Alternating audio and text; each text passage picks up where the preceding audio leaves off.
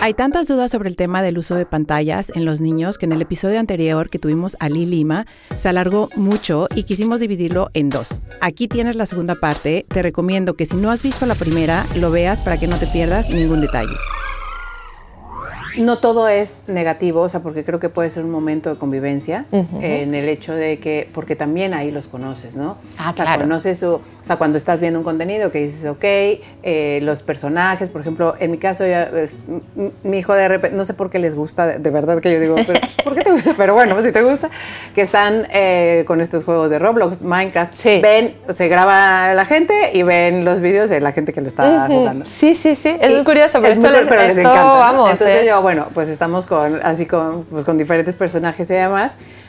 Y este, pero es un momento en el que ya viste este, no sé qué. Entonces, eh, claro, es un momento de convivencia, de conocerlos, de, de estar ahí presentes y que cuando veas, pues, por ejemplo, pistolas, cuchillos, no sé qué, perdón, esto no se puede ver, este episodio no, eh, o veo que de repente hay unas cosas que le está dando miedo dialogar con él te está dando miedo, veo Claro. que yo creo que este contenido que te parece si lo cambiamos y de repente ellos sí dicen como esa parte. Y hay algo que hago porque justo con lo de Minecraft y Roblox hay juegos de Lego que este que lo bueno, que es como el mismo, ¿no? Entonces hay veces que lo que hago es comprar ese juego de Lego Ya. Lo compro y es como ellos mismos empiezan a crear como esa historia que están viendo y están replicando, pero ya lo están viviendo en experiencia. Ah, claro. O Esto sea, es fabuloso. Sí, sí, sí. Y yo lo veo y digo, y es que de repente es que aquí está no sé quién. Y bueno, más todo eso, ¿no? Pero bueno, Esto- la verdad es que ahí es como lo viven, o sea, lo ven, es pasivo, pero lo, Sí. lo- lo pueden recrear de alguna manera. Ahora que has nombrado tema juegos, que es otra parte también de la pantalla, que es consola, ¿vale? Ya, bueno, a veces desde muy temprano también empiezan con consola, ¿no? Pero la gente se sorprendería, yo sé que eh, no vamos a nombrar mucho esto, pero la gente se sorprendería si les digo que los tres juegos más adictivos que hay, ¿vale? Son Fortnite, Minecraft y Roblox. Son los tres más. Y mucha gente me dice, no, es que solo juegan Minecraft. Y yo le digo, no, no, nada más. nada más, pero es que es la- el- el- eh, ya sé que es muy sencillo, que esto, esto. sí, sí. Y, y mi hija juega Roblox, la mayor, pero yo digo, pero desenchufa a alguien de Minecraft o de Roblox. Cuesta, ¿eh?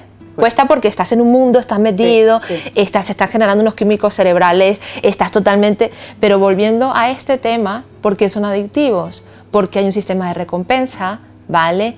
Que se alimenta poco a poco y este, el sistema de recompensa funciona exactamente igual que el azúcar, ¿vale? La gente que ajá. consume azúcar y consume poca azúcar, cuando tú te tomas un, un pastel o te da un subidón, ¡ay, qué rico! Y te- Pero como tú consumas mucho azúcar, ya no es suficiente. No, claro. Ya quieres, bueno, ya tendría que ser algo que te deleite y Sí, tal, y cada vez un poquito más para llegar al subidón al que llegaste en ese momento que empezaste a jugar.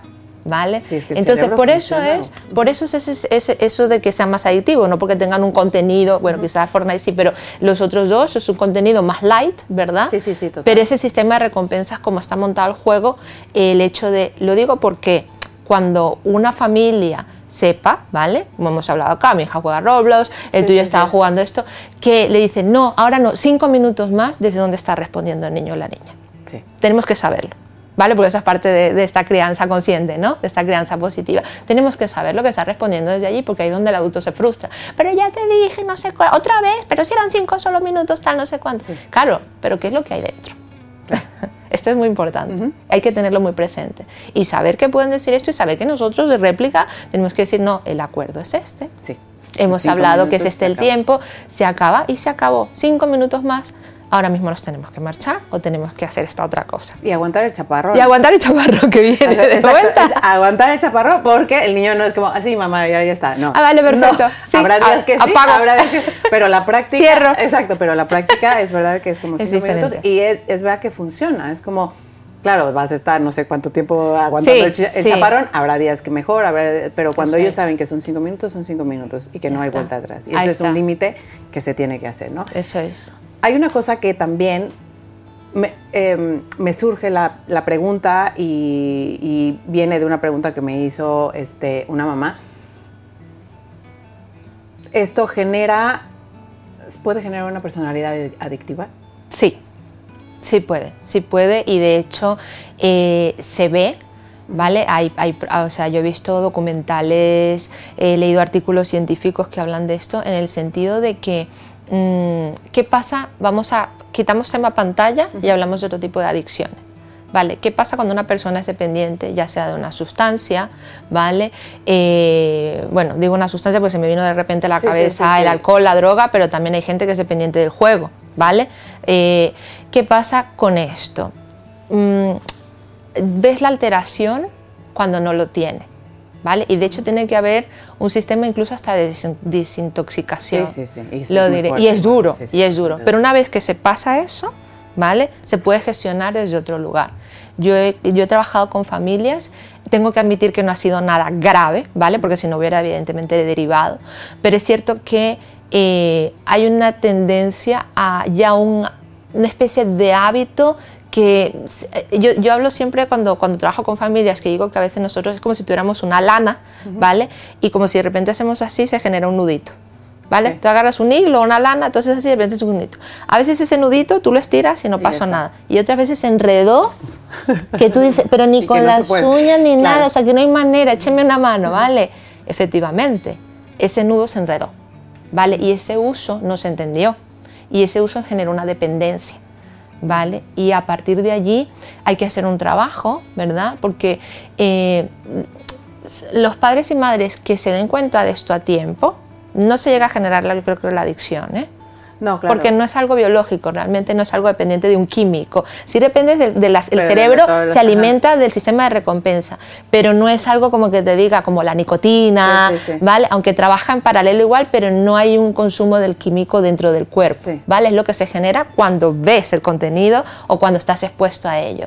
¿Qué pasa? Que eh, sí se nota que incluso en la misma casa ¿vale? Hay hermanos, hay niños y niñas que hay unos niños que no les afecta tanto ¿verdad? Ese uso de pantalla y hay otros que, buah, ves como ahí se transforma. Sí. Literalmente, esa es la frase. No, no, en mi caso, eh, igual. se transforma. Entonces ahí es, un, es, es como, cuidado. Sí. Vale, entonces se nos está empezando. Las personalidades son Efectivamente. Entonces nosotros decimos, ah, bueno, se está empezando a enredar un poquito este hilo, ¿verdad? ¿Cómo cuánto está enredado?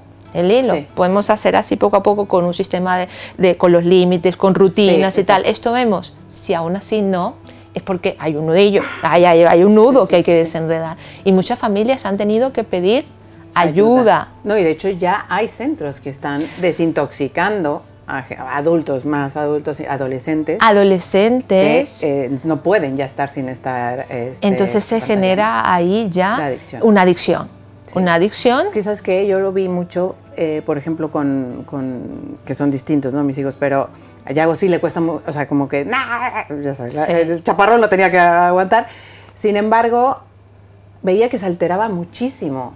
Ya. Ese día que tenía la pantalla, se alteraba. Ahora mismo no existe el iPad porque se rompió. Ya.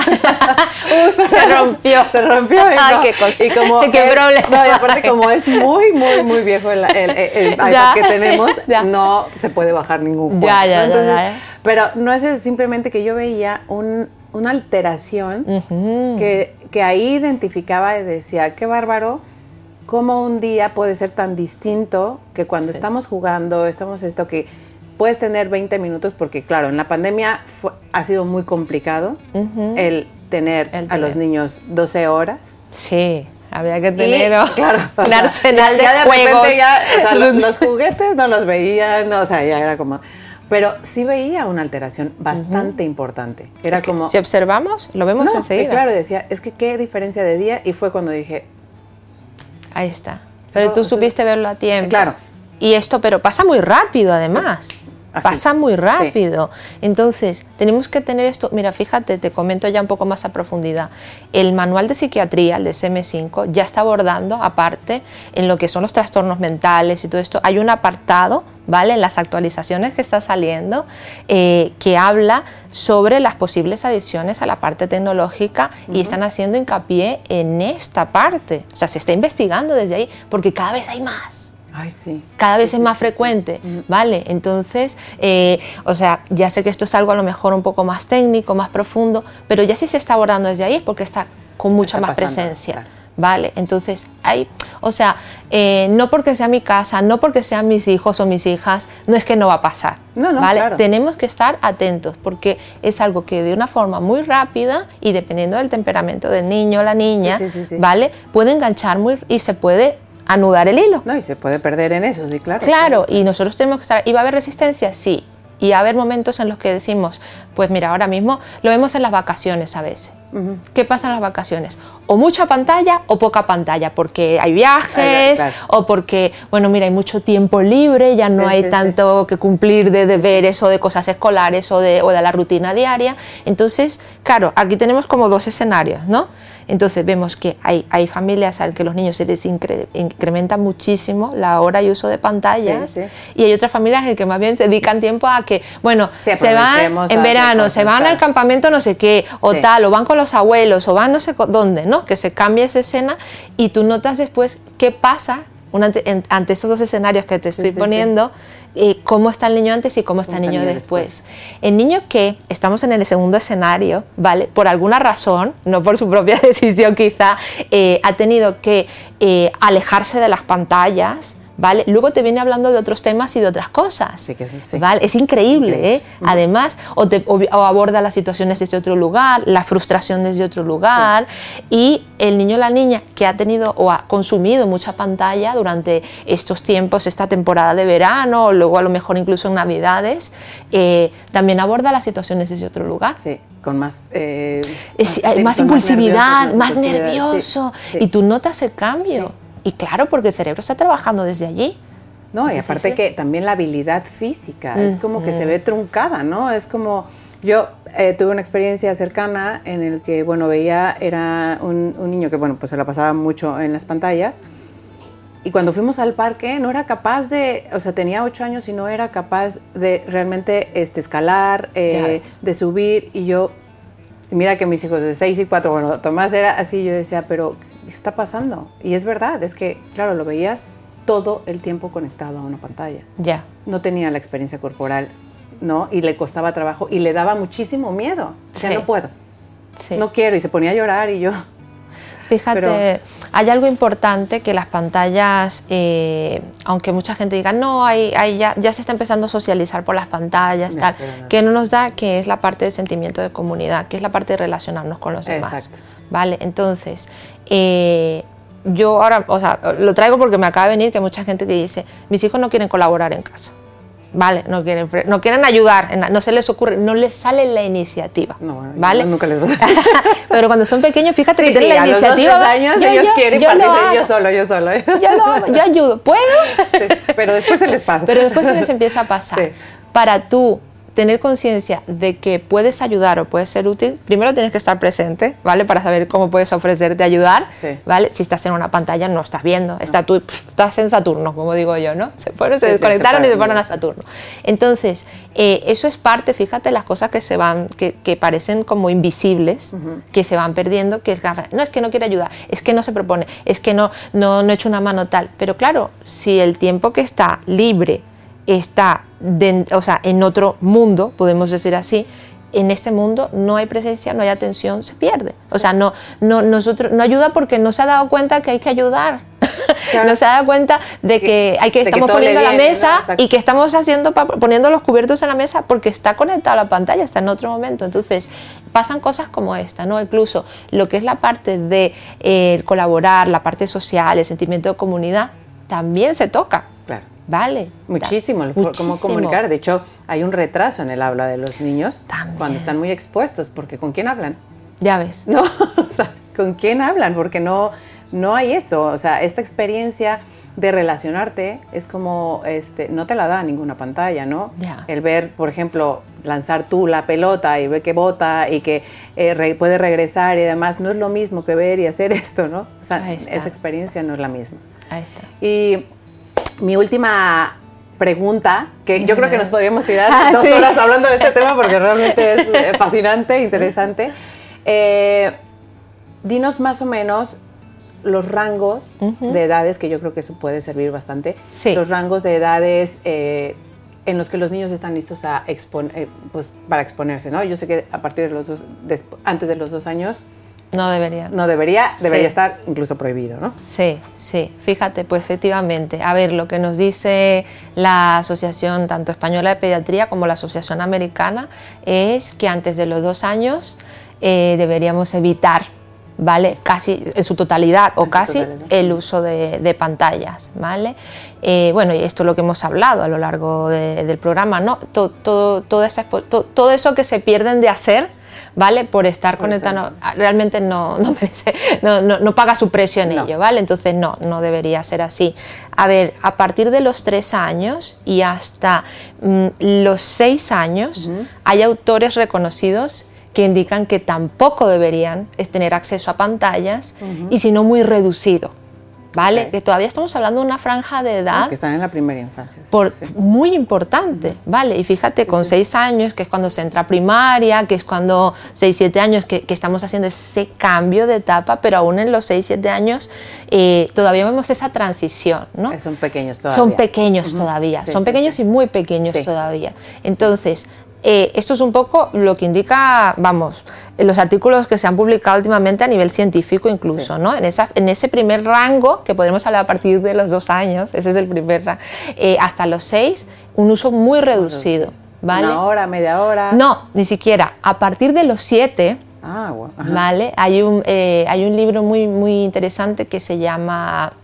eh, el, bueno, aparte el título es eh, Los cretinos digitales o algo así, Ok, ¿vale? Y habla de todo este proceso y además que al final del libro, un cuarto del libro son todas las investigaciones científicas en las Que sí. eh, que se ha basado el autor, ¿no? Es francés el libro. Sí, ¿no? Entonces, eh, indica que según toda esa investigación, ¿vale? Que se ha hecho mm, a partir de los siete años, sería una hora al día, Ok. lo recomendable. Y que se puede, además, me encanta porque ya en esa fase ya habla un poquito más distendido y dice, esto se podría acumular al fin de semana, no es una hora al día exacto, que a lo mejor no ha visto entre Sí. semana, porque oye, a lo mejor la misma rutina y ojalá no sea No que lo todos los días ajá, tenga que estar conectada a la pantalla.